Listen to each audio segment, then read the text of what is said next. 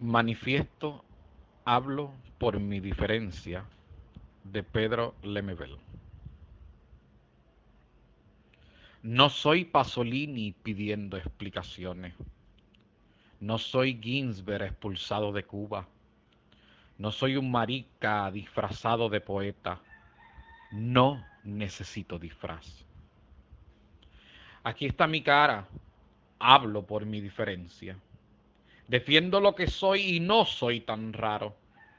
Me apesta la injusticia y sospecho de esta cueca democrática. Pero no me hable de proletariado, porque ser pobre y maricón es peor. Hay que ser ácido para soportarlo. Es darle un rodeo a los machitos de la esquina.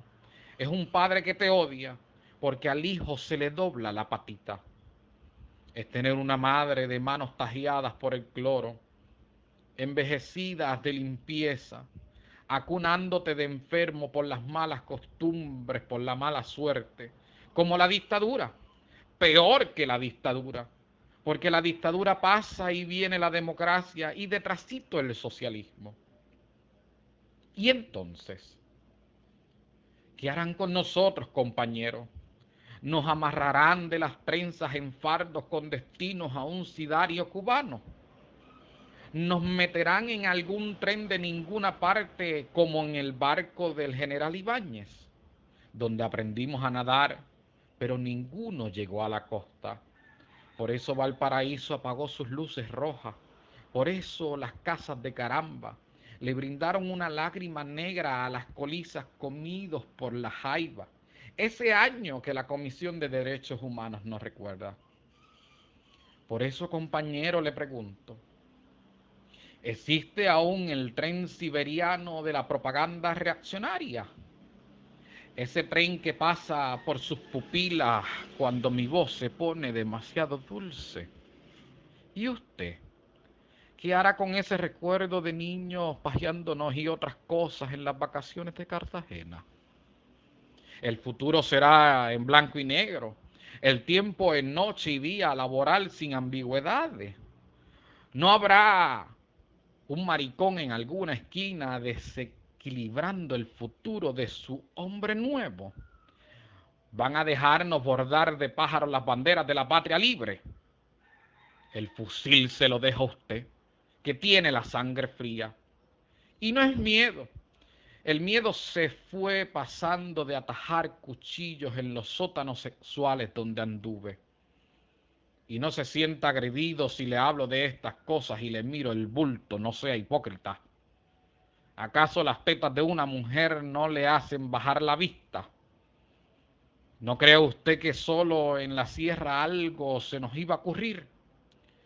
Aunque después me odie por corromper su moral revolucionaria.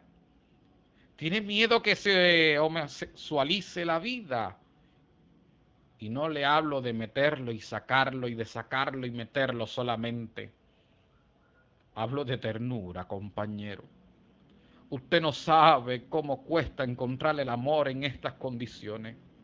Usted no sabe qué es cargar con esta lepra. La gente guarda la distancia. La gente comprende y dice, es marica, pero escribe bien. Es marica, pero es buen amigo. Súper buena onda. Yo no soy buena onda. Yo acepto al mundo sin pedir esa buena onda. Pero igual se ríen. Tengo cicatrices de risas en las espaldas. Y usted cree que pienso con el poto. Y que al primer parrilazo de la CNI lo iba a soltar todo. No sabe que la hombría nunca la aprendí en los cuarteles. Mi hombría me la enseñó la noche detrás de un poste. Esa hombría de la que usted se jacta.